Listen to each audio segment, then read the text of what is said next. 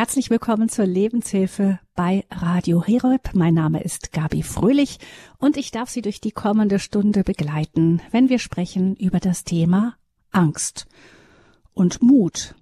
Denn wenn man gar keine Angst hat, kann man ja auch nicht mutig sein. Die Niederländerin Corrie ten Boom hat den Satz geprägt, Mut ist Angst, die gebetet hat. Sie wusste, wovon sie sprach, denn ihre Familie hatte während der Nazi-Besatzung Juden versteckt, was dazu geführt hat, dass mehrere Familienmitglieder im KZ starben.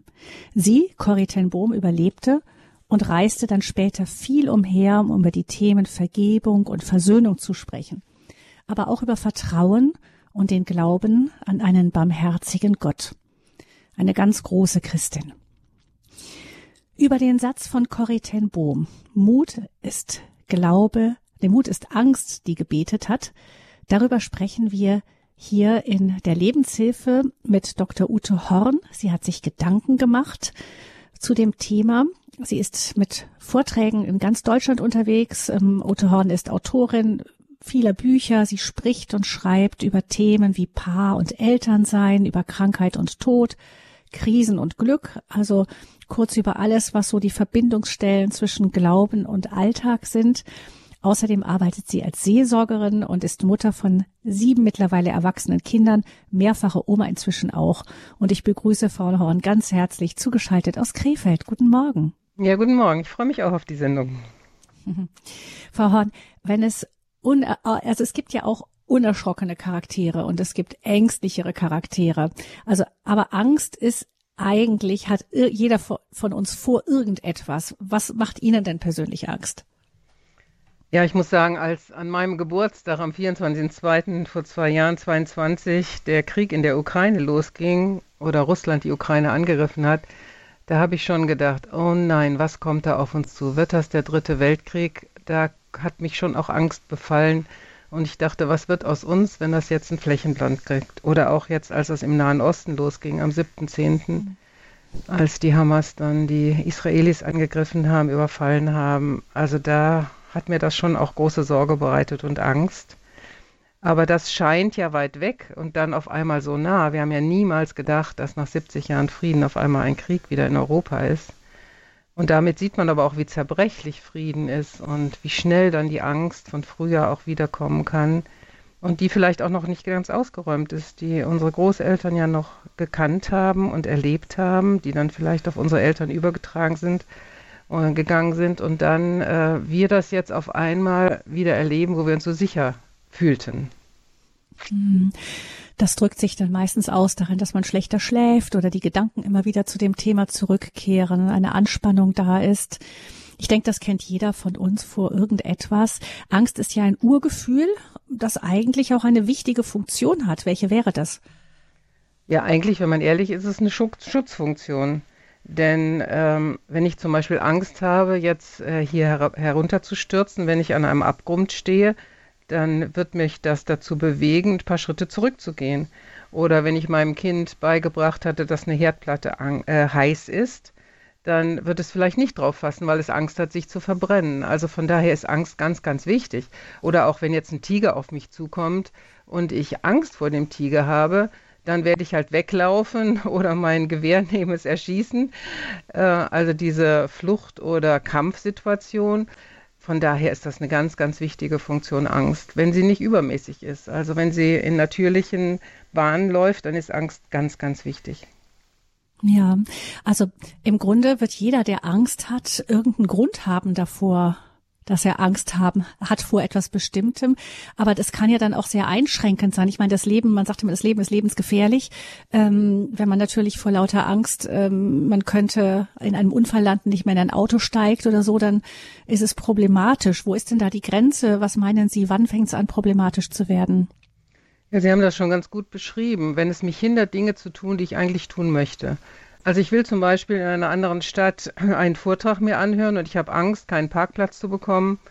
Oder den Weg nicht zu finden, weil mein Navigationssystem ausfällt oder so, wenn ich tausend Gründe habe, was passieren könnte jetzt und ich dann Dinge nicht mehr tue, die ich eigentlich gerne mache. Oder ich hatte so eine Phase, da hatte ich panische Angst vor Bahnfahren und habe gedacht, boah, was ist, wenn jetzt eine Bombendrohung ist? Was ist, wenn der Zug ausfällt? Was ist, wenn ich die Tür nicht aufkriege? Ich hatte tausend Gründe, die passieren könnten, warum mir das Bahnfahren problematisch erschien. Und ich bin dann lieber vielleicht sechs Stunden Auto gefahren, was sehr anstrengend war und vielleicht auch gefährlich war, aber aus Angst davor, dass irgendeins von diesen Dingen eintreffen könnte. Also dann ist es problematisch. Dann muss ich irgendwie gucken, wie ich da dran gehe, ähm, das unter die Füße zu bekommen. Oder auch, äh, wenn ich merke, ich kann nachts gar nicht mehr schlafen, weil ich ständig in Gedanken bin oder ich dann gequält werde von Albträumen. Also dann ist es auch, glaube ich, wichtig, äh, dass wir mal hingucken, wo kommt das denn her und kann ich das äh, vielleicht verändern? Sind das Dinge, die in der Kindheit passiert sind? Ja, äh, wenn ich zum Beispiel konkret Angst äh, vor einem Hund habe und als erwachsener Mensch immer denke, oh, der beißt mich, dann muss ich mal fragen, was ist denn passiert? Weil normalerweise hat man vielleicht keine Angst jetzt, wenn da so ein kleiner Dackel mir entgegenkommt. Und dann kann ich mich vielleicht zurückversetzen, als ich zwei Jahre alt war. Da hat nämlich gerade der Dackel, der fast so groß war wie ich, mich vielleicht ins Bein gebissen oder mich abgeschleckt und umgeworfen. Und dann wäre es halt wichtig zu gucken, wie kann ich diese Angst wieder losbekommen. Zum Beispiel, dass ich sage, ja, als Kind war ich halt klein und da war das so, als wenn mir jetzt äh, ein Dinosaurier entgegenkäme oder eine Giraffe auf der Straße. Das ist ja klar, dass mir das Angst macht, wenn ich als kleines Kind einem großen Schäferhund gegenüberstehe. Aber jetzt bin ich ja viel größer und jetzt habe ich ganz andere Möglichkeiten. Also ich mache schon Mut, auch hinzugucken und sich diese Angst mal zu stellen und zu überlegen, wo kommt die her? Und äh, mein Mann und ich, wir haben immer gesagt, wenn wir irgendwie überschießen in einer Situation reagieren, dann gucken wir mal hin und ähm, gucken auch besonders in unsere Kindheit, wo kommt das denn her? Gucken wir vielleicht mal, welche Ängste es gibt. Es gibt ja da die, die unterschiedlichsten ähm, Formen von Ängsten. Ähm, ja, es ist ja ein Unterschied, ob ich jetzt Angst vor etwas habe, was irgendwie riskanter ist. Also ich komme von manche Leute würden niemals ähm, äh, Fallschirm springen oder Gleitschirm segeln. Für andere ist das genau der Kick. Das ist die eine Form von Angst, die hindert mich natürlich dran, äh, Gleitschirm zu fliegen. Aber es ist die Frage, muss man das im Leben überhaupt unbedingt unbedingt gemacht haben? Und dann auf der anderen Seite ähm, gibt es Ängste wie eben vor Krieg und so. Das ist ja nochmal was ganz anderes. Oder wenn jemand im Krankenhaus als Kind ähm, schlechte Erfahrungen gemacht hat, die Angst vor Arzt, Krankenhaus oder so. Äh, wie würden Sie das, wie würden Sie die verschiedenen Ängste einteilen? Ja, zum einen denke ich, gibt es wirklich konkrete Angst. Ne? Also, was ich eben schon mal erzählt, das Beispiel mit dem Hund. Ich habe konkret Angst, einem Hund zu begegnen. Oder Gewitter. Sobald Gewitter kommt, werde ich panisch und ziehe mich zurück und habe Ängste, Zitter und denke, aber eigentlich kann das, mir doch hier gar nichts passieren in meinem Haus. Ich bin doch eigentlich sicher. Oder äh, im Auto habe ich gelernt, Faradayischer Käfig, da kann gar kein Blitz einschlagen. Aber ich habe ganz konkret Angst davor. Oder vor Spinnen haben ja auch viele Leute Angst. Es gibt aber auch allgemeine Ängste. Also die sind jetzt nicht so konkret. Ich habe einfach Angst, allein zu sein oder geliebte Menschen zu verlieren, obwohl gar nichts im Moment ansteht. Also keine unserer geliebten Personen hat Krebs oder macht ein ganz riskantes, äh, ganz riskanten Sport oder so, aber ich habe einfach Angst, dass mir das irgendwann passiert, dass einer meiner Lieben stirbt. Oder überhaupt vor dem Sterben, je älter ich werde, ne, dass ich denke, ah, was kommt jetzt alles noch auf mich zu? Aber das ist jetzt allgemein. Ich kann nicht konkret sagen, ja, also ich habe jetzt äh, vor Brustkrebs Angst, sondern ich habe einfach allgemein Angst. Irgendein Krebs wird mich schon treffen. Oder ja, vor Tod, vor Krankheit, dass die Kinder auf die schiefe Bahn kommen, dass ich irgendwann mal versagen sollte. Es ist so eine allgemeine Angst, die mich immer wieder beschleicht. Und ich denke, als Christ können wir auch konkrete Ängste haben, vielleicht, na, bin ich wirklich gerettet und ist wirklich meine Schuld vergeben? Oder ja, was ist mit Hölle und Himmel? Werde ich wirklich den Weg in den Himmel schaffen? Da wird immer gesagt, der Weg ist nur schmal. Oder dann habe ich in der Bibel vielleicht von einer Entrückung gelesen und ich denke, ja, werde ich dabei sein oder werde ich eines Tages aufwachen und mein, mein Ehemann, der ist im Himmel und ich nicht. Also das, oder auch vor Dämonen oder Satan, was immer ich äh, in der Bibel gelesen habe, kann mir alles natürlich auch Angst machen. Oder das Gericht, was auf uns zukommt, Straft mich Gott vielleicht doch? Wer weiß schon? Mir wird zwar gesagt, meine Schuld ist vergeben, ich weiß es aber nicht genau. Also es gibt auch spezielle Ängste, äh, die wirklich auch mit dem Glauben zu tun haben. Da nimmt dann dieses Grundgefühl die Gestalt des Glaubens an, der uns auch so wichtig ist. Ja. Was, wie, wie definieren wir eigentlich Angst? Ja, Angst ist schon ein Grundgefühl und das man in einer bedrohlich empfundenen Situation erlebt, denke ich. Und Auslöser ist eine Bedrohung, die ich erwarte. Und ich erwarte die Bedrohung zum Beispiel meiner Körperlichkeit, meinem Körper gegenüber, wenn mich zum Beispiel ein Hund beißen, äh, beißen soll, oder auch meiner seelischen Gesundheit. Zum Beispiel, ich habe eine Prüfung vor mir, ich habe Angst, dass ich durchfalle. Und durchfallen, das heißt Versagen, das heißt Scham. Wie soll ich erzählen, was weiß ich, dass ich die Führerscheinprüfung nicht bestanden habe? Alle meine Schulkameraden haben das auf Anhieb geschafft und ich bin durchgefallen. Und ich habe Angst dann vor dieser Scham, vor dem Versagen. Und wenn sie aber sich steigert, dann kann man auch schon mal von einer Angststörung zeichnen. Das ist dann krankhaft.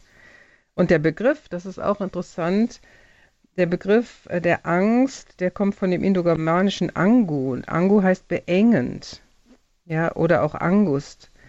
Es ist eng. Also das merkt jeder auch, der, der mal Angst empfunden hat. Boah, es wird auf einmal so eng, ich kriege nicht richtig Luft. Was ist so, wie wenn von außen einem jemand die Kehle zuschnürt.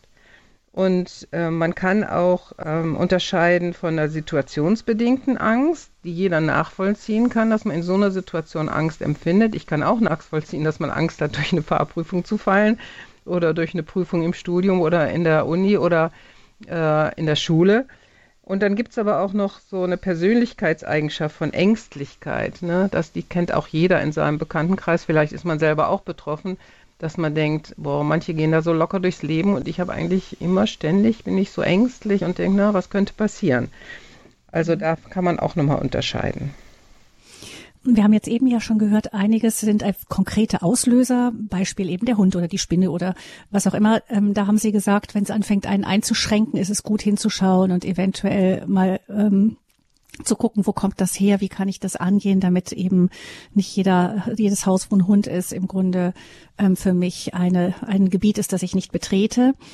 Ähm, dann gibt es aber auch eben diese so mehr Grundgefühl, Ängste. Sie haben das äh, vorhin genannt, eben diese allgemeinen. Ich habe das Gefühl, die sind so ein bisschen mehr so ähm, in der Seele verankert, aus welchem Grund auch immer, aber ein bisschen unbestimmter. Ähm, vielleicht können Sie uns da noch mal irgendwie auch erklären, was da, was da eben im Menschen so an an irgendwie, an vielleicht an, ich würde mal sagen, als ein Verdacht gegenüber dem Leben lauern kann. Ja, das ist ganz interessant. Also ich habe mich intensiv mit dem Psychoanalytiker Fritz Riemann beschäftigt und der hat ein ganz großes Werk äh, geschrieben über die Angst. Und er spricht von vier Grundängsten der Menschen. Und mein Mann und ich, wir können uns da sehr gut wiederfinden. Und das erste ist die Angst vor Veränderung. Und ich kann mich noch gut erinnern, als ich mein Abitur hatte, dass ich dachte, oh nein, jetzt muss ich hier alles verlassen, meine Schule, meine Eltern, mein schönes Zuhause. Wer weiß, was da in der großen Welt auf mich wartet und ob ich das schaffe mit dem Studium oder vielleicht ein anderer sagt mit der Lehre. Also diese Veränderung war mir einfach zu groß und ich habe dann gestaunt, dass so viele sagen, boah, endlich raus, endlich weg vom Elternhaus, endlich Neues erleben, neue Leute, neue Herausforderungen und ich habe gemerkt, irgendwas hält mich und also mir war das überhaupt nicht so recht. Oder ich weiß noch, als ich ähm, heiraten wollte, dann mit 25, als ich äh, das letzte Mal zu Hause war, Weihnachten und wir sangen in der Kirche O du Fröhliche, da habe ich geweint und habe gedacht, boah, vielleicht das letzte Weihnachten hier zu Hause und wer weiß, schaffe ich das überhaupt und mit den Schwangerschaften und dann Umzug und neue Arbeitsstelle. Also diese vielen Veränderungen haben mir Angst gemacht. Und ähm, ja, auch jetzt bin ich ja in der Phase, dass alle Kinder aus dem Haus gegangen sind. Auch da ist wieder so viel Veränderung. Oder jetzt an Weihnachten, normalerweise sind wir bei sieben Kindern und, und Anhang, äh, sind wir 19, 20 Leute an Weihnachten. Dieses Jahr waren wir nur zu sechs, weil irgendwo alle Familien dachten, ja, sie, sie, äh, sie feiern bei den Schwiegereltern sozusagen. Und Och, ich habe gedacht, wie soll ich das denn jetzt machen? Ohne Enkelkinder Weihnachten feiern. Also schon diese Veränderung, die anderen sagen, ja, sei doch froh, hast du doch weniger Arbeit und hast weniger Krach und weniger Weinen oder so. Und, äh, aber es hat sich verändert. Also es war wirklich diese Veränderung, die mir Mühe machte. Und so das heißt das so, wenn man so Gewohntes hat, wie es ja. immer war, das gibt Sicherheit und wenn man da raus muss, dann ist das erstmal beängstigend. Genau, und was mache ich denn jetzt und was koche ich denn jetzt und so. Ja, und mein Wunsch, also wenn ich Angst vor Veränderungen habe, ist halt diese Stabilität. Ich möchte gerne im Gewohnten bleiben, Vertrautes, alles soll beim Alten bleiben. Ich liebe es zu planen, das gibt mir Sicherheit. Und wenn ich von der Vortragsreise komme, von einer Woche Vortrag, und dann sagt man mal, na, wie war's? Und da habe ich gesagt, ach Thomas, es war total genial. Es war genau so, wie ich es geplant habe. Dann guckt mein Mann mich an und sagt, dann muss es ja langweilig gewesen sein. Nach dem Motto, alles, was vorhersehbar ist, ähm, also kann er sich überhaupt nicht vorstellen, weil er ist nämlich der Gegentyp dazu. Er hat nämlich Angst vor dieser Endgültigkeit, vor dem das alles beim Alten bleibt. Das kann doch nicht alles gewesen sein. Vor dem Begrenztsein, vor der Langeweile, vor der Endgültigkeit. Also diese Angst vor Endgültigkeit, die hat dieser Menschentyp eher in sich. Und wenn so ein Mensch heiratet, da denkt er, oh Mann, jetzt habe ich mich festgelegt auf die nächsten 50 Jahre. Vielleicht kommt ja doch noch ein Partner, der besser zu mir passt. Also das ist eher die Angst, während der andere hat Angst, äh, oh, was kommt jetzt alles an Veränderungen auf mich zu. Und äh, mein Mann hat zum Beispiel immer Fernweh und ich habe immer Heimweh. Und äh, das ist gar nicht so einfach, wenn wir dann Urlaub zusammen machen. Oder wenn jetzt die Midlife-Krise war, dann ist dieser Mensch, der Angst vor Endgültigkeit hat und sagt, das kann doch nicht alles gewesen sein, sollte ich nicht nochmal einen neuen Arbeitsplatz machen. Und ich denke, boah, der passt doch so gut und wir haben uns doch hier so gut eingelebt. Warum muss denn jetzt wieder eine Veränderung kommen? Und äh, er liebt es immer, neue Leute kennenzulernen, neue Herausforderungen. Also wenn wir auf einer Feier eingeladen sind, äh, sagen wir mal 50. Geburtstag, 60. Geburtstag, dann setzt er sich immer zu Menschen, die er nicht kennt. Und ich gucke, wo sind die Leute, die ich schon kenne. Und das hat halt mit diesen Ängsten vor Veränderung und Ängsten vor Endgültigkeit zu tun. Also das ist ein Paar, was sich gegenübersteht. Und dann gibt es noch ein zweites Paar, was sich gegenübersteht. Und das eine ist die Angst vor der Nähe. Äh, also diese Menschen, die wollen sich eigentlich gar nicht so gerne binden und die kriegen vielleicht auch eher die Krise, wenn jetzt Kinder kommen, dass ja, oh Mann, die nächsten 18 Jahre bin ich jetzt daran gebunden äh, und habe dann so viel Verantwortung. Oder wenn sie in eine WG ziehen, dann haben sie auch eher so das, oh nee, hoffentlich kommt da nicht zu viel Bindung auf mich zu. Äh, und wir haben mal eine ganz süße äh, Erfahrung gemacht. Wir waren mit Freunden zusammen und hatten drei Gänge Menü gekocht und so. Und dann sagten die Freunde, ach, das könnten wir doch jetzt zur Routine machen, dass wir uns immer im Februar, einmal im Jahr zu so einem tollen Essen treffen. Und dann sagt mein Mann spontan aus dem Bauch heraus, nee, ich will nicht aber nicht festlegen, dass das jetzt jedes Jahr im Februar sein muss. Und ich denke, wo kommt das denn jetzt her? Also einmal im Jahr sich festzulegen kann doch nicht das Problem sein. Aber da war das wieder dieses Angst, zu viel Nähe, ich werde jetzt vereinnahmt, vielleicht habe ich dann was anderes vor, was ich lieber machen würde ähm, die, die hat er sofort durchgeschlagen. Und sein Wunsch ist es halt dann, ähm, ja, immer was Besonderes zu sein, immer einzigartiges Individuum zu sein, unabhängig zu sein, autark leben zu können, eigentlich auf niemand angewiesen zu sein. Das ist so dieser Typ, der Angst vor Nähe hat, sich auch nicht so leicht binden kann und vielleicht lieber 50 Freunde hat als drei, weil das ja schränkt ihn zu sehr ein. Und ich bin eher der andere Typ, äh, der Angst vor dem Alleinsein hat oder der Herr Riemann nennt das der zur Selbstwerdung. Also alleine was zu machen, ist für mich gar nicht so einfach. Und ich habe so für mich gedacht, mein Mann und ich, wir haben fünf Jahre zusammen studiert. Das war für mich die schönste Zeit in unserer Ehe, weil wir immer alles zusammen gemacht haben. Und ähm, ja, dieser Menschentyp, der bleibt lieber im Hamsterrad und bedient alle. Äh, und ähm, ja, ich sag mal Hotel Mama gibt sich total auf äh, und freut sich aber, wenn alle zusammen sind und hat eher die Sorge, oh, ich will nicht isoliert sein, ich will nicht einsam sein, ich will nicht verlassen werden. Und er möchte lieber in vertrauter Umgebung lieben und geliebt werden und andere Menschen glücklich machen. Also das ist so eher dieser Menschentyp. Und ich habe neulich zu einer Freundin gesagt, was macht das für einen Sinn, alleine einen Film zu gucken? Kann man doch mit niemand drüber reden. Würde ich nie machen. Ich würde immer mit jemand anderen einen Film gucken. Und die guckt mich an, sagt, das ist doch das Schönste. Niemand kann mir rein, reinreden. Und ich kann den Film gucken, den ich will. Und äh, keiner geht dann in der tollsten Szene raus, um sich was zu trinken zu holen auf die Toilette. Also ich liebe es, alleine einen Film zu gucken. Und so unterschiedlich sind wir Menschen. Und ich denke, das hängt ganz viel mit diesen Grundängsten zusammen. Und ich meine, ich habe jetzt gehört, erstens mal haben Ihr Mann und Sie mit diesen ganz unterschiedlichen Voraussetzungen einander geheiratet und es ist gut gegangen. Ja. Das heißt, es ist dann so, dass gerade wenn man im Zusammensein, im engen Zusammensein, wie zum Beispiel der Familie ist, dass es dann auch darum geht, dass jeder irgendwo mal hm, seine Ängste überwindet. Da haben Sie vollkommen recht. Äh, und da muss halt die Liebe groß genug sein, um dem anderen zuliebe auch was zu machen. Ne? Also ich fahre mit meinem Mann zusammen in Urlaub und wir erleben ganz viel Neues und fahren nicht immer an den gleichen Fleck, was ich vielleicht machen würde. Äh, und umgekehrt feiert er dann mit mir halt die Feste, die ich so gerne feiere, wie Geburtstag und Weihnachten und lässt sich dann auch darauf ein, wenn dann alle nach Hause kommen und äh, kann das dann auch genießen. Und ich muss halt immer wieder mal gucken, dass er einen Freiraum hat und umgekehrt muss er darauf achten, ähm, ja, dass es nicht zu solomäßig losgeht. Ne? So sind die Menschen ganz unterschiedlich und es hängen auch mit den unterschiedlichen Charakteren unterschiedliche Ängste zusammen. Wir sprechen hier in der Lebenshilfesendung mit Ute Horn. Sie ist Autorin und Seelsorgerin, viel mit Vorträgen in ganz Deutschland unterwegs über das Thema Mut ist Angst, die gebetet hat. Wir gehen unseren Ängsten auf die Spur, um dann zu schauen, wie wir dann mutig sein können. Hören jetzt etwas Musik und schauen dann weiter, ähm, gucken einmal, wo denn die Ängste, die wir so haben, herkommen.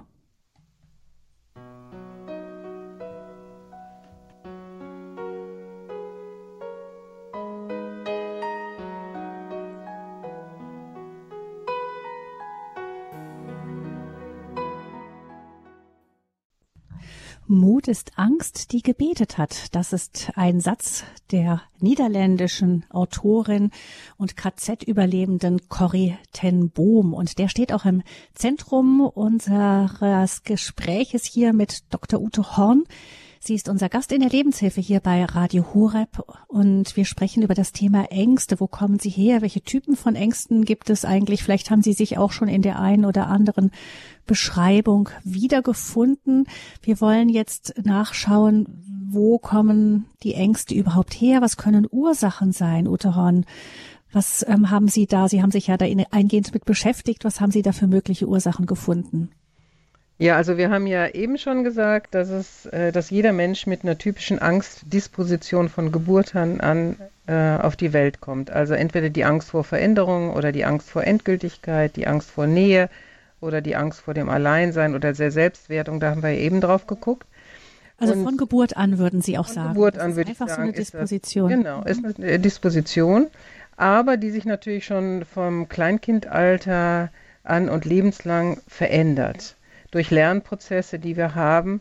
Und äh, mein ja, wichtigster Satz, glaube ich, in dieser Sendung ist auch, jede Art von Angst kann gelernt, aber auch wieder verlernt werden. Und das finde ich wunderbar. Und wenn man an jetzt die Angst vor einem Hund denkt, ja, die ich vielleicht als Kind gelernt habe, kann ich sie als Erwachsene auch wieder verlernen. Ich muss nicht so bleiben, wie ich bin. Oder halt äh, auch diese Angst vor Veränderung. Ich kann da angehen und kann dann auch gute Erfahrungen damit machen dass es trotzdem gut war, Veränderungen in meinem Leben zuzulassen und dass ich hinterher sagen kann, okay, jetzt ist die Angst schon ein bisschen kleiner geworden und ich gehe das einfach mutig an. Und äh, mutig im Gebet äh, ist eine ganz, ganz wichtige Hilfe für mich immer wieder, Gott darum zu bitten, mir zu, zu helfen, die Angst zu bewältigen. Und die Frage ist aber, wodurch bekommen wir denn überhaupt zusätzlich zu unserer Angstdisposition auch noch weiter Ängste? Wie lernen wir den? Und das eine ist natürlich durch eigene Erfahrung, die ich mache.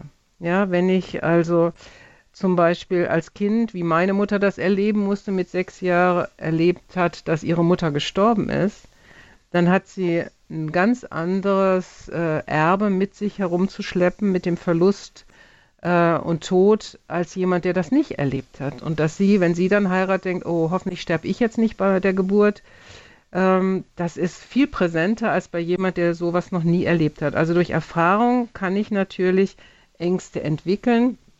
Oder bei der Erziehung, ja, wenn ich erlebt habe, ich werde da bestraft, ich werde vielleicht sogar geschlagen oder ich darf nicht mehr Fernseh gucken oder was auch immer die Strafe ist, dann kann ich Angst davor bekommen, dass ich wieder gestraft werde. Oder halt, wie jetzt, wir am Anfang gesagt haben, wenn irgendwo auf der Welt Krieg ist und ich habe äh, als kleines Kind miterleben müssen Krieg, dann steht das wieder ganz anders auf als bei jemand, der noch nie Krieg erlebt hat. Oder auch, ähm, mir ist das ein paar Mal passiert, ähm, dass ich auf Reisen war und ich wurde bestohlen. Mir wurde die, das Portemonnaie weggenommen oder auch mein Ausweis. Und wenn ich das nächste Mal jetzt auf Reisen gehe, ja, dann bin ich viel gefährdeter, dass ich Angst davor habe, dass mir das Gleiche wieder passiert. Also das ist die Angst, weil ich eine Erfahrung gemacht habe, selber damit. Das andere ist, ich kann natürlich auch Angst entwickeln, weil ich andere beobachte. Lernen am Modell sozusagen. Ja, ich beobachte, wie meine Schwester bestraft wird, weil sie gelogen hat und entwickelt selber Angst, oh, hoffentlich passiert mit mir das nicht das Gleiche, dass meine Eltern mich erwischen oder so. Und ich entwickle Angst, einfach weil ich es gesehen habe. Ich habe es noch nicht selber er erfahren, aber ich habe es beobachtet. Oder was wir auch zunehmend im Moment überlegen ist, inwieweit eine Übertragung passieren kann von Generation zu Generation. Dass man irgendwie beobachtet, ich habe als Kind Existenzangst oder habe immer das, den Eindruck, äh, ich verdiene nicht genug Geld und erlebt das, dass meine Eltern das schon hatten, meine Großeltern auch. Und die Frage ist, wodurch äh, habe ich das jetzt in mir auch? Ist das vielleicht sogar genetisch übertragen? Da wird im Moment sehr viel drüber geforscht, ob man Traumata übertragen kann. Oder ob das eher etwas ist, weil was ich halt in meiner Kindheit immer wieder erlebt habe. Ich habe immer wieder mitgekriegt, dass die Eltern darüber gesprochen haben, oh, wir können uns das nicht leisten oder ob wir da überhaupt äh, genug Geld für haben. Ich habe vielleicht auch mal einen Streit darüber mitgekriegt. Und das hat mir dann diese Existenzangst weitergetragen. Oder das, was ich öfters auch mal in Seelsorgen so erfahren habe, dass äh, die Mutter wurde vergewaltigt und hat jetzt Angst, dass ihr Kind auch vergewaltigt wird. Eine wunderhübsche Tochter gekriegt. Und dann ist die Frage, wie wird diese Angst weitergetragen? Und äh, manchmal wird gar nicht darüber gesprochen. Das ist wie so ein, wie so ein Loch. Ja, keiner weiß, dass die Mutter äh, vergewaltigt worden ist, aber durch ihr Verhalten, was weiß ich, dass sie die Tochter nicht rausgehen lässt, immer hoch, der Kragen muss immer ganz hoch sein und sie hat ständig Angst um diese Tochter und diese Angst ist allgegenwärtig in dem Haus und ähm, so äh, wird das praktisch dann weiter übertragen. Das ist im Moment die Frage, äh, wenn man das auch nicht selber erlebt hat, kann man es aber trotzdem über Verhalten von anderen oder genetisch oder durch Beobachtung auch entwickeln. Und das Dritte ist auch durch Warnhinweise oder ich weiß, ich war gleichzeitig schwanger mit einer anderen Kollegin, die hat vier Wochen vor mir entbunden und ich habe sie dann gefragt, na, wie war denn die Entbindung? Ich will mich ja jetzt auch auf meine Entbindung vorbereiten. Da hat sie gesagt, das ist das Schlimmste, was du dir vorstellen kannst. Also das Schlimmste, was du dir jetzt vorstellen kannst, wie eine Geburt ist, das übertoppt das noch. Es ist ganz furchtbar, so eine Geburt. Naja, ist ja klar, dass ich da nicht da vollkommen gelassen in die Geburt gegangen bin, sondern auch Ängste entwickelt habe. Also wenn man mir halt solche Instruktionen gibt. Mhm. Wir sprechen über das Thema Angst, Ängste und auch, wo die herkommen können, hier in der Lebenshilfe mit Ute Horn. Ähm, Frau Horn, wir, Sie haben gesagt, eben eine Angst ähm, löst ja auch etwas aus. Also wir haben die Ursprache, ähm, Urfolge gesehen. Wir haben gesehen, wo die herkommen können, eigene Erfahrung, Beobachtung oder dadurch, dass jemand uns das mitgeteilt hat. Und ähm, wir haben eben kurz schon angerissen, schlecht schlafen, Albträume und so weiter. Aber vielleicht gucken wir nochmal so ein bisschen umfassender darauf, was die ähm, Folgen von Ängsten sind. Ja, also wenn ich Angst habe, dann bin ich unsicherer in meinem ganzen Verhalten. Ich bin auch misstrauisch. Ne? Wenn wir daran denken, dass ich bestohlen worden bin, dann gucke ich mich überall um und bin misstrauisch. Manchmal ziehe ich mich auch zurück und sage, ich fahre überhaupt nicht mehr weg. Ich werde einsamer. Oder umgekehrt, ich gerate in einen Handlungsaktivismus, um mir zu beweisen, nein, äh, das kriege ich doch alles unter die Füße. Es kann auch sein, dass ich äh, die Sachen verdränge und gar nicht an mich ranlasse. Die schwelen dann irgendwo im Unterbewusstsein bei mir. Manche Ängste können auch richtig Schmerzen verursachen. Ich verkrampfe mich so, dass ich auch Kopfschmerzen bekomme. Ja, ich bin oft auch entscheidungsunfähig und ratlos, weil ich äh, diese Ängste nicht überwinden kann. Was ist, wenn ich mich falsch entscheide? Es kann hin zu Süchten werden, dass ich das dann versuche zu betäuben, indem ich Alkohol trinke oder rauche oder ja, es, man kann ja fast alles, kann ja, können ja Süchte auslösen. Oder ja, man merkt, wenn ich in so eine Situation komme, dann habe ich Angstschweiß, ich kriege hektische Flecken, mein Herz klopft, jeder sieht sofort, na, was ist mit der los, die ist aber nicht im Frieden mit sich selber. Äh, oder umgekehrt kann ich natürlich auch aggressiv auf andere reagieren, um das alles zu vertuschen und um mich nicht bloßzustellen. Und das all das. Mhm. Nee, sagen Sie ruhig. Ja. Ja, also alle diese Punkte sind ja Punkte, die ähm, auch ja, die man verstehen kann oder vieles davon kann man verstehen, wenn man weiß, wofür Angst eigentlich da ist. Nämlich eben, das haben wir am Anfang schon äh, gesagt, die Angst ist ein Schutzmechanismus, der soll uns vor Gefahrensituationen ähm, warnen auf der einen Seite oder einfach eine Gefahrsituation vermeiden oder in der Gefahrsituation uns in einen Zustand setzen, in der wir die Gefahr optimal bewältigen können. Also gerade Sie haben eben schon einige körperliche Symptome ähm, genannt, ähm, wie zum Beispiel das Schwitzen, die hektischen Flecken, das Herzklopfen. Aber klar, ich meine, wenn ich vor einem Säbelzahntiger weglaufe, dann ist es gut, wenn der Puls hochgeht, ich maximal die Kräfte anspanne, die Muskeln anspanne und einfach auch die Sinne geschärft sind. Ja, das sind ja alles Reaktionen, die an sich ein gutes Ziel haben, wenn ich mich vor diesem Säbelzahntiger, egal in welcher Gestalt der jetzt auf mich zukommt, ähm, zu schützen und zu bewahren.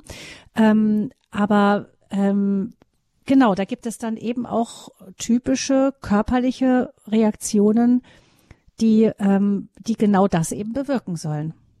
Genau, das ist vollkommen richtig. Äh, wir haben ja schon gesagt, Angst hat diese wichtige Funktion, unsere Sinne zu schärfen, diesen Schutzmechanismus auszufahren, um der Gefahrensituation in ange äh, angemessener Weise äh, entgegenzutreten.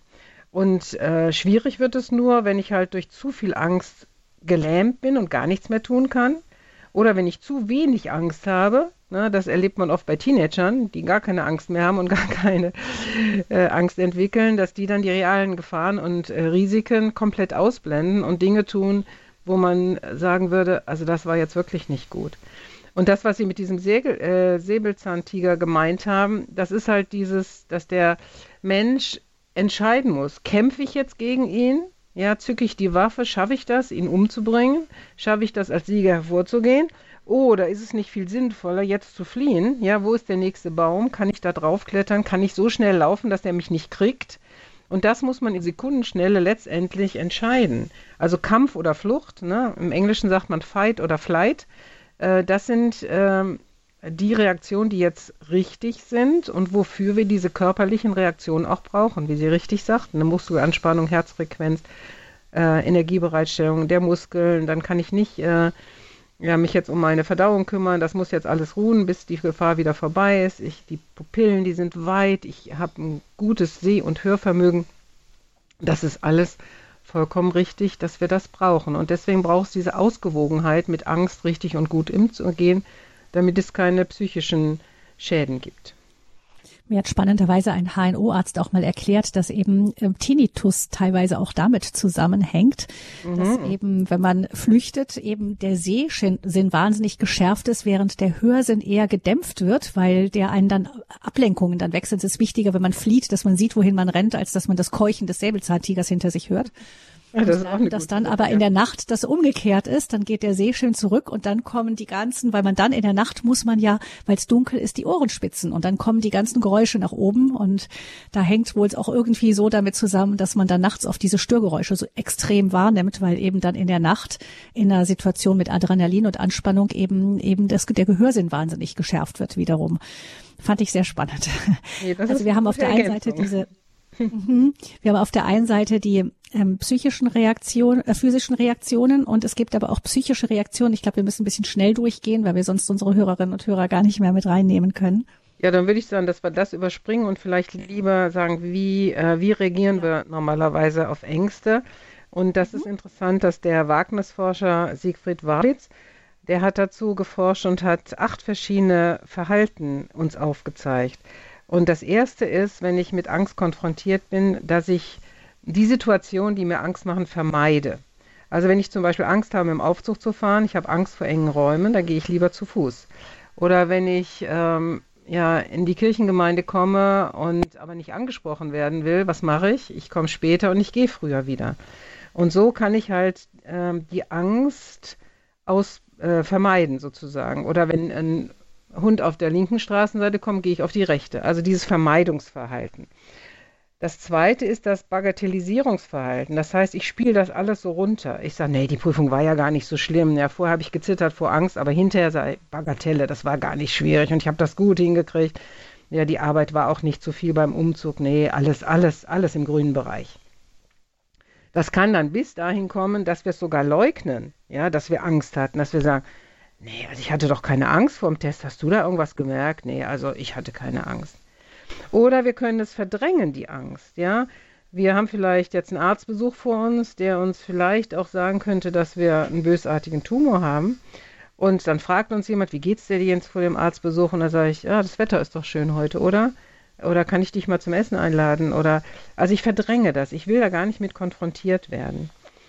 Es kann auch sein, ähm, dass ich ein Übertreibungsverhalten entwickle, um mich zu beruhigen. Also ich habe Angst, dass ich vergesse, die Tür abzuschließen, also schließe ich sie mindestens zweimal ab. Oder ich laufe nochmal extra hinterher zurück. Habe ich das wirklich gemacht? Ich gehe lieber nochmal gucken. Ja, oder ich soll vielleicht irgendwas aufsagen und ich lese es mir fünfmal durch. Einmal hätte genügt, aber ich lese es mir fünfmal durch. Dieses Übertreibungsverhalten. Und ich habe da einen schönen Satz zu gelesen. Angst wirkt dann wie ein Vergrößerungsglas ja, dass ich immer wieder drauf gucke.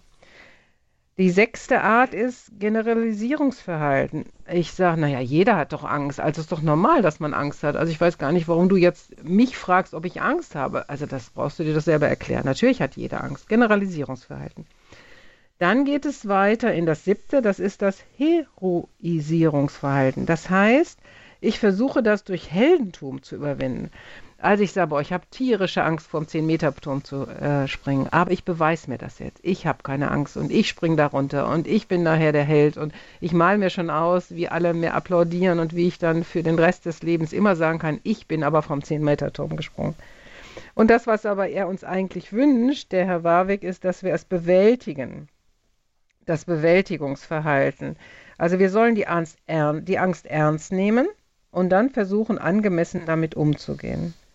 Und das finde ich sehr schön, dieser, dieser Auftrag, also ignoriere es nicht, sondern stell dich der Angst, sag, okay, das ist die Angst, ich gebe es zu, wie könnte ich jetzt dagegen arbeiten? A, wo kommt die her? Dann aber auch vielleicht meinen Verstand ansprechen. Wie wahrscheinlich ist das, wenn man daran denkt, äh, dass ich gesagt habe, ich wollte nicht Bahn fahren, weil ich Angst hatte, die Tür nicht aufzukriegen. Wie wahrscheinlich ist das, dass man die Tür nicht aufkriegt in Bahn und dass man ganz allein ist und niemand fragen kann, der einem hilft? Also gegen Null.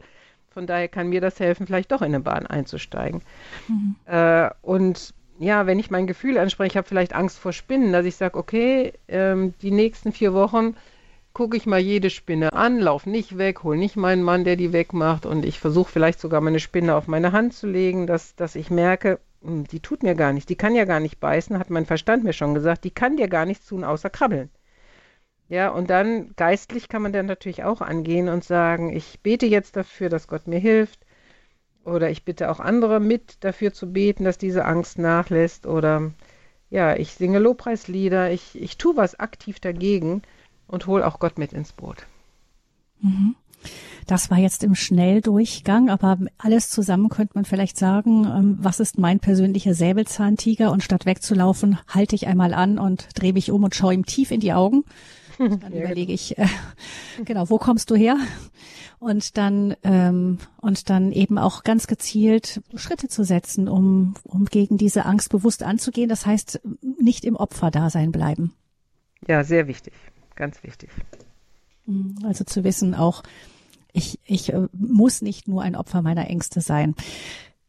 Das war schon viel, aber ich denke, es hat der ein oder andere wird wahrscheinlich einen Wiedererkennungseffekt haben. Ich kann das von mir durchaus auch sagen. Wenn das so ist und Sie gerne mit Ute Horn über das Thema sprechen möchten, das Thema Angst, was sind meine Ängste, wie kann ich damit umgehen? Sie können sich gerne melden, auch anonym, wenn Ihnen das lieber ist, unter der 089 517 008 008. Unser Thema ist Mut ist Angst, die gebetet hat. Und die Nummer zur Sendung, die 089 517 008 008. Und wir hören jetzt etwas Musik und da haben Sie dann die Möglichkeit, uns anzurufen.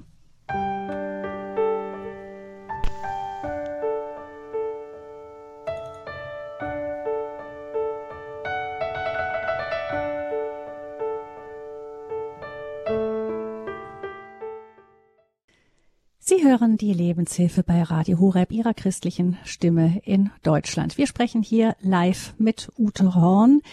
Sie ist Seelsorgerin und Autorin und wir sprechen über das Thema Angst. Welche Ängste gibt es? Warum beherrschen sie uns und was können wir dagegen tun? Das haben wir eben kurz schon mit Ute Horn besprochen. Das Was können wir dagegen tun ähm, ist noch recht kurz geblieben, weil wir Ihnen, liebe Hörerinnen und Hörer, die Möglichkeit geben möchten, auch anzurufen. Ich weiß nicht, ob Sie Angst haben anzurufen. Inzwischen kam aber eine Hörerin ein, die uns ein nettes Zitat auch gesagt hat. Das ähm, möchte ich dann gerne gleich noch mit einbringen. Aber ich möchte Ihnen doch noch erstmal die Nummer geben, unter der Sie anrufen können, wenn Sie eine Frage haben oder uns etwas zum Thema Angst, wie man Angst überwinden kann, ähm, mitteilen möchten oder uns eine Frage stellen möchten, dann ist das die 089 517 008 008. Und das Zitat ist ein russisches Zitat, schau der Angst in die Augen und sie wird zwinkern. Ein russisches Sprichwort heißt es. Ähm, fand ich sehr schön zum Thema, Frau Horn. Ja, sehr gut, sehr gut. Das ist aktiv. Ich brauche nicht im Opferland bleiben, ne, sondern ich kann in die Handlung gehen. Und das ist, glaube ich, eine ganz wichtige Sache für jeden Lebensbereich. Ähm, dass, wo immer auch die Angst durch ausgelöst wurde, das kann schlimm sein. Aber wie ich darauf reagiere, das wird mein Leben bestimmen. Das hat mich auch mal sehr geprägt, dass wenn ich im Opferland bleibe, wenn ich bleibe darin, dass ich Opfer war früher, wenn ich nicht vergeben kann, wenn ich nicht in die Versöhnung komme, wenn ich nicht dagegen angehe, dann bleibe ich im Opferland und äh, dann werde ich irgendwann auch zwangsläufig zum Täter. Das hat mich auch mal sehr motiviert, doch meinen Ängsten ins Auge zu gucken und dann mhm. darauf zu reagieren. Vielleicht können Sie uns ein paar Beispiele nennen, wie Sie das persönlich versucht haben zu tun. Sie haben uns ja eben gesagt, einmal ist es gut, den Verstand anzusprechen. Mhm. Ähm, ich weiß, als wir nach ähm, mal nach, in, nach ins Heilige Land gezogen sind für ein paar Jahre, da war war das gerade direkt nach dem Libanon-Krieg und ähm, alle haben uns gesagt, ihr seid verrückt, aber wir haben dem Verstand gesagt, also die statistische Wahrscheinlichkeit, dass uns dort etwas passierte, war geringer als auf einer deutschen Autobahn. Das kann ähm, kann einem manchmal helfen, wirklich statistisch zu sagen, nein, das ist jetzt ähm, wirklich hat keine hat keine reale Grundlage. Das Gefühl, aber auch eben haben Sie gesagt angehen, einfach bewusst äh, vielleicht sich Spinnenbilder anschauen oder so oder bewusst einfach ähm, zu versuchen, diesem ganz ganz ganz kleinen Hund vielleicht einmal äh, die Hand auf den Kopf zu legen oder ähnliches, um zu spüren, dass ähm, ja keine Gefahr ist. Also dieses Fühlen wirklich ins Spüren gehen, damit es ins Unterbewusste geht, aber auch nicht zu vergessen, der geistliche Weg, Gebet, Gemeinschaft, ähm, das ist auch unterstützend. Vielleicht, ähm, ja, jetzt sehe ich gerade, wir haben eine Hörer oder eine Hörerin, die sich gemeldet hat. Schieben wir schnell dazwischen, bevor wir auf Ihre persönlichen Beispiele kommen. Und ich möchte da erstmal Hallo sagen. Guten Morgen. Ja, guten Morgen. Bin ich auf Sendung? Ja, Sie, wir hören Sie. Ja, äh, ist folgendes. Ich leide seit Jahrzehnten äh, unter Krankheitsängsten. Also ich kontrolliere meinen Körper ständig, ständig, ständig. Das ist wieder mal eine Weile gut und dann fängt das von vorne wieder an. Ich habe auch schon äh, psychotherapeutische äh, Dinge in Angriff genommen, aber unterm Strich gesagt muss ich sagen, es hilft mir wenig. Wenn die Angst kommt, ist die so überwältigend, dass es meinen ganzen Tagesablauf oder eine längere Zeit wieder in Angriff nimmt. Also Krankheitsängste meinen Sie die Angst davor, krank zu werden und deshalb vermeiden ja, Sie alles oder was Mögliche. übersehen zu haben, dass ich mich kontrolliere und ich habe das nicht mitbekommen und dann bin ich dran schuld und solche Sachen. So muss ich das und vielleicht beschreiben. Mhm. Frau Horn. Ja, ich kann vielleicht mit einem Beispiel aus meinem Leben antworten. Äh, als ich Mutter von sieben Kindern war, habe ich ein Buch gelesen von der Hannah Risch. Das war eine Pastorenfrau und die hatte auch sieben Kinder und die hat das Buch geschrieben, Gott tröstet und hat darin erzählt, wie sie Witwe wurde mit sieben kleinen Kindern, weil ihr Mann starb.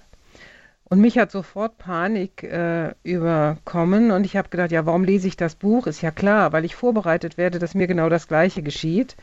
Und immer wenn mein Mann später von der Arbeit kam, der ist Oberarzt in der Klinik und das passierte sehr, sehr oft, dann habe ich gedacht, siehste, heute ist es soweit, jetzt wirst du Witwe, jetzt musst du mit sieben kleinen Kindern alleine zurechtkommen. Und nach vier Wochen war ich schweißgebadet, ich war fix und fertig, ich konnte gar nichts mehr, weil ich ständig nur noch darum kreiste, ich werde bestimmt bald Witwe. Und ich habe dann mit Gott angefangen zu reden und habe gesagt, äh, Gott, so kann ich nicht weiterleben mit dieser Angst, die mich immer wieder übermannt. Und ich ich mache jetzt einen Deal mit dir. Ich gebe dir jetzt diese Angst auf deinen Altar und sage dir, ich vertraue dir, dass wir diese beiden Kinder gemeinsam, dass wir die sieben Kinder gemeinsam zu zweit großziehen. Sollte es nicht so sein, sollte es anders kommen und ich werde wirklich Witwe, dann glaube ich dir, dass du mir die Kraft geben wirst, dass ich das dann auch meistere. Aber mit dieser Angst kann ich nicht leben. Die ist so ein schlechter Ratgeber und die nimmt mir alle Lebensfreude. Und die könnte ich doch für was anderes viel besser gebrauchen. Und das war wirklich eine Kehrtwendung in meinem Leben, damit umzugehen. Und wann immer ich jetzt Ängste entwickle, ne, und ich meine, man kann viele Ängste entwickeln, wenn man sieben Kinder hat und die in die Pubertät kommen und, und, und. Wann immer irgendeine Angst wieder Überhand gewinnen wollte, habe ich gesagt, Jesus, ich mache jetzt wieder das Deal.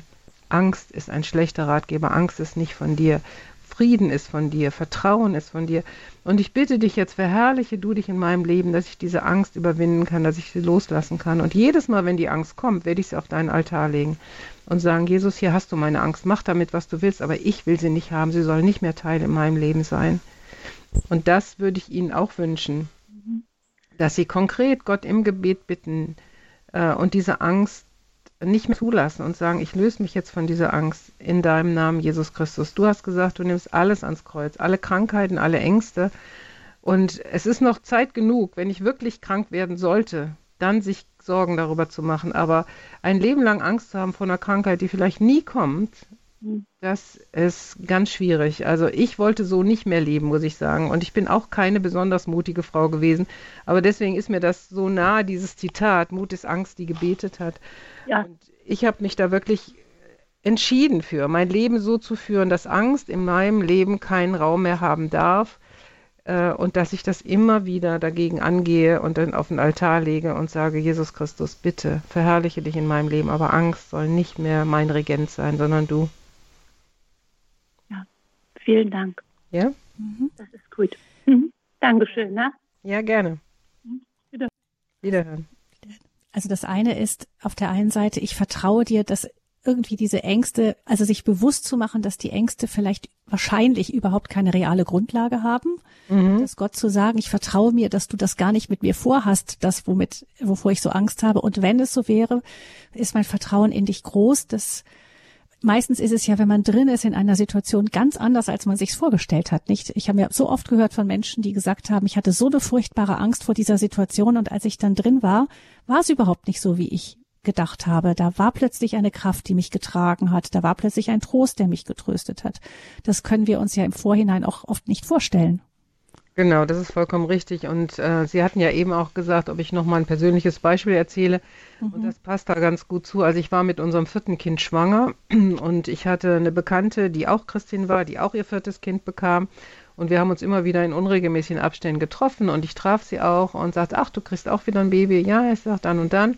Ja, ich sage, ich bin ein bisschen später, äh, also drei Monate später als du. Ja, und dann hat sie entbunden und sie hatte ein mongoloides Kind zur Welt gebracht.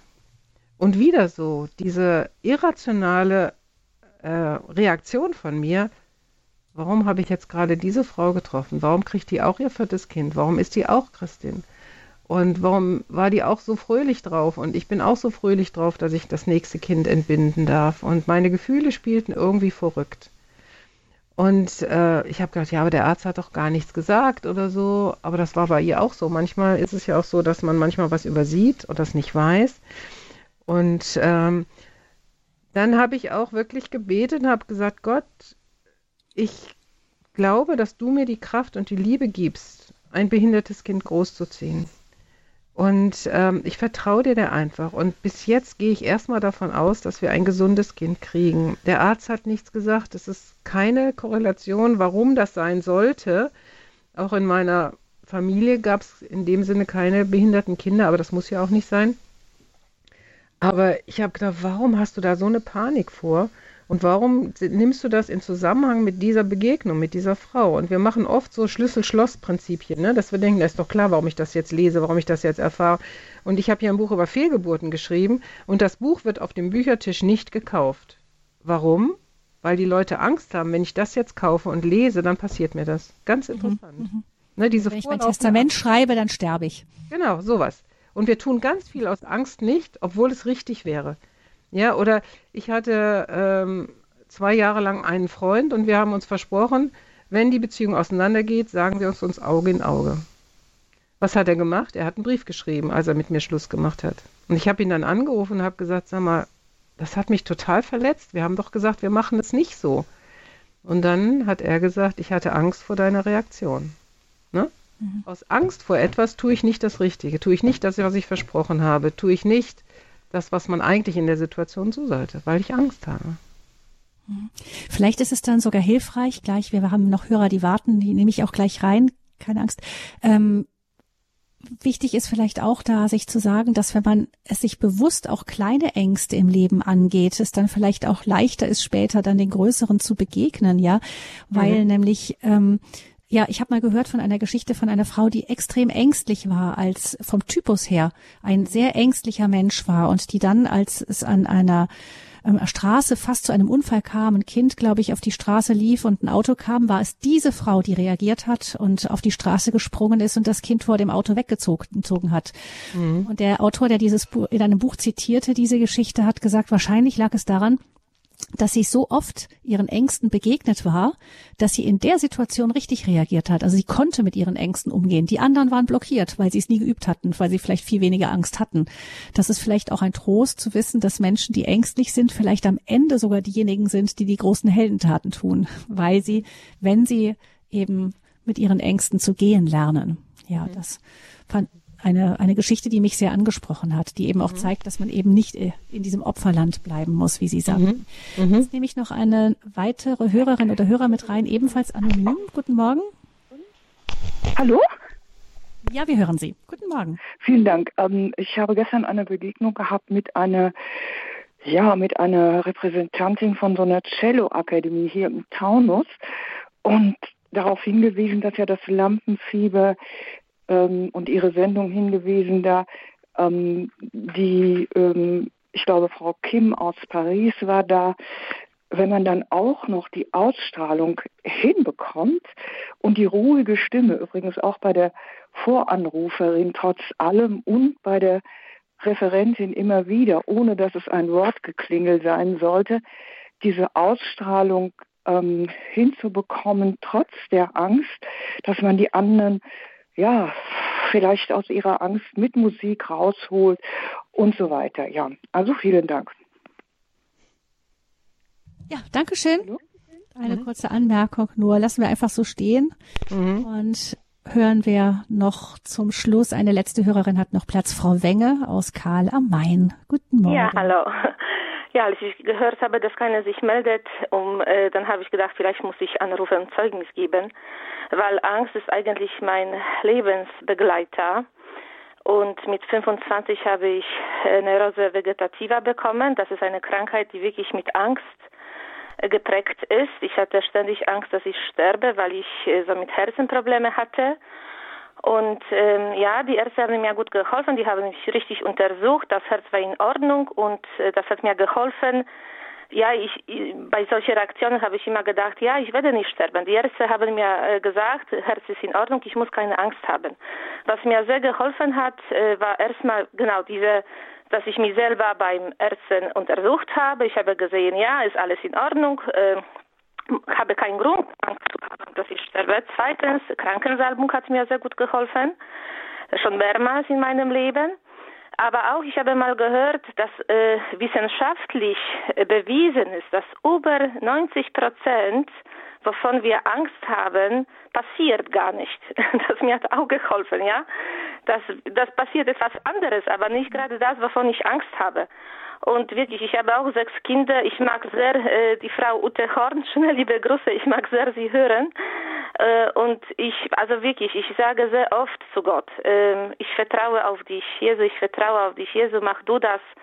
äh, das hilft mir sehr. Einfach Gott in meinem Leben, äh, der wirkt, der, der lebt und der mir den Mut immer wieder gibt, weil ich von alleine mit den Kindern, mit in der Familie, ich komme aus Polen und lebe im Ausland, ja. Das sind alles eigentlich Siege Gottes in meinem Leben über meine Angst auch. Vielen Dank. Vielen Dank Ihnen, Frau Wenge. Dankeschön, dass Sie uns von sich auch erzählt haben. Alles Gute und ganz viel Segen für Sie. Und ich würde da gerne, äh, Frau Horn, noch mal zum Schluss auch einiges rausgreifen von dem, was Frau Wenge gesagt hat, eben dieses immer wiederholen. Ich, Jesus, ich vertraue auf dich. Denn ich glaube, hinter unseren Ängsten steckt ja oft auch so ein Misstrauen. Manchmal ist es als Christ vielleicht sogar noch, äh, kann es vielleicht sogar noch eine Versuchung sein, zu glauben, ja, Jesus ist am Kreuz und bestimmt kommt auch das Kreuz für mich und ich fühle mich gar nicht fähig, dieses Kreuz zu tragen. Das heißt, da ist manchmal der Glaube vielleicht im, im ersten Schritt äh, kann auch vielleicht gerade mal kontraproduktiv sein, wenn man eben vom Gottesbild her da angefochten ist, eben zu glauben, ja, das Kreuz steht so im Zentrum und ich habe Angst vor dem Kreuz und bestimmt wird mir das Kreuz zugeteilt. Ja, das ist richtig. Das hatten wir am Anfang ja schon mal. Wobei ich muss sagen, ich beschäftige jetzt gerade mich seit 2017 sehr, sehr intensiv mit dem Kreuz. Wir haben auch einen Verein gegründet, Deutschland unter dem Kreuz. Und mir wird das Kreuz immer wichtiger, was Jesus da am Kreuz geleistet hat für die Vergebung und die Versöhnung und dass er sagt, ich habe alle Flüche, alle Krankheiten getragen und ich kann dir ein richtig gutes Gewissen geben durch das Kreuz. Und äh, also es ist so großartig, es wird mir immer größer. Und ähm, ich habe einen christlichen Philosophen kennengelernt, Peter Wust heißt er, und er sagt, der Mensch sucht eigentlich immer Geborgenheit, die er aber in der Ungeborgenheit der Welt nicht finden kann. Und eigentlich nur, wenn er die Gewissheit hat, ähm, durch den Glauben an Gott, kann er aus dieser existenziellen Angstkrise befreit werden. Und in der Bibel finden wir viele, viele Bibelverse, die sagen, ja, das stimmt, in der Welt hast du Angst. Und das hat auch Jesus seinen Jüngern oder Nachfolgern gesagt. In der Welt habt ihr Angst. Angst gehört dazu.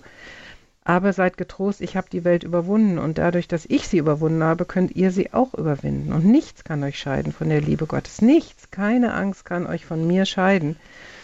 Und ähm, dass er das schaffen kann, äh, die Frucht des Geistes ist Frieden. Also wenn wir dem Heiligen Geist Raum lassen und er in uns wachsen darf, dann erleben wir diesen Frieden trotz der Ungeborgenheit. Der Friede Christi regiert in unseren Herzen das ist etwas, was man erleben kann, dass man sagt, nicht die Angst soll regieren in mir, sondern der Friede Christi, der ausgegossen ist in unsere Herzen, so sagt es die Bibel.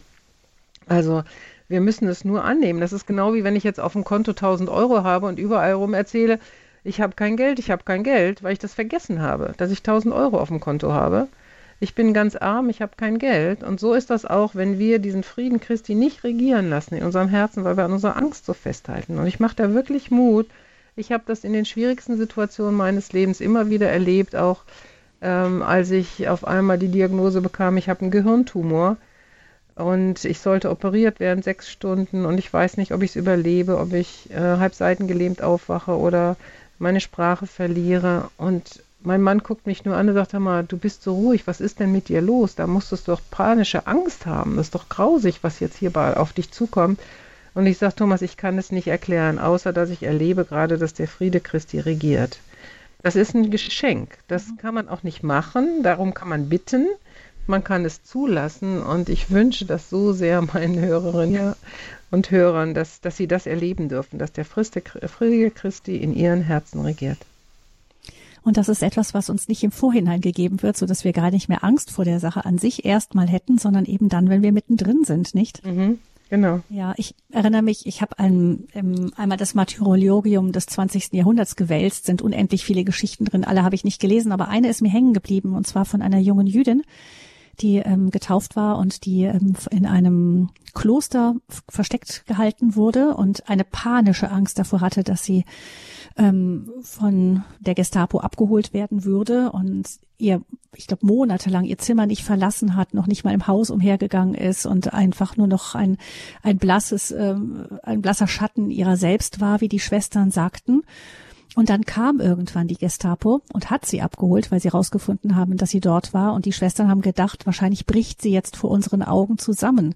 Aber genau das ist gar nicht passiert, sondern sie sagten, sie war von einer unfassbaren Ruhe und Gelassenheit in dem Moment und hat einfach mit einer ganz großen Ruhe ihre Sachen gepackt und ist mitgegangen. Man weiß, ich, also sie ist dann auch gestorben, aber das ist wohl das, dass wir uns das vielleicht nicht vorstellen könnten, dass wenn dann die Situation kommt und wir an Gott festhalten, uns dann eine, auch eine Kraft oder eine, eine, eine Sicherheit, ein Halt, ich würde es vielleicht eher sagen, ein Halt gegeben wird, die wir im Vorhinein uns gar nicht vorstellen konnten.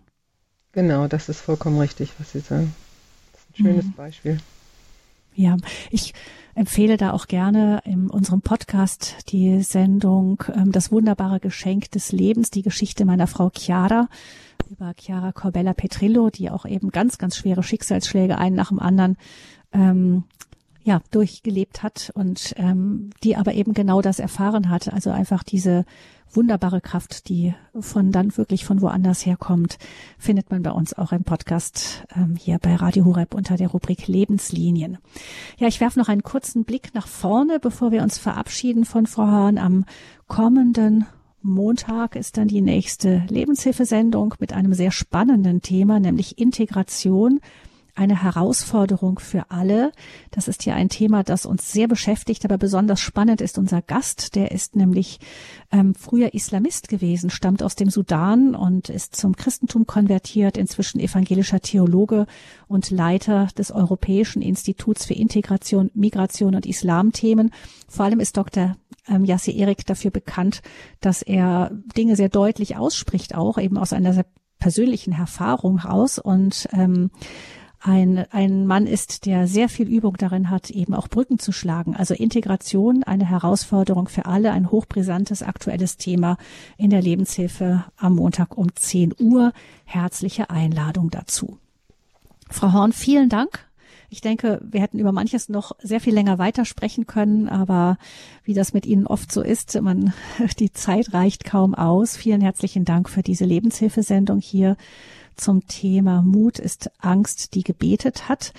Und ich würde ans Ende stellen, einen, den Satz, den unsere Hörerin uns mitgegeben hat, ähm, schau der Angst in die Augen und sie wird zwinkern, fand ich wunderschön und auch mit so einer Leichtigkeit. Vielen Dank, Frau Horn. Alles, alles Gute Ihnen. Gottes. Segen. Wir freuen uns, wenn wir Sie im Jahr auch weiterhin regelmäßig wieder hören werden. Alles Gute. Vielen Dank. Vielen Dank, Frau Fröhlich. Mein Name ist Gabi Fröhlich und ich wünsche auch Ihnen weiterhin noch ein schönes und gesegnetes Wochenende.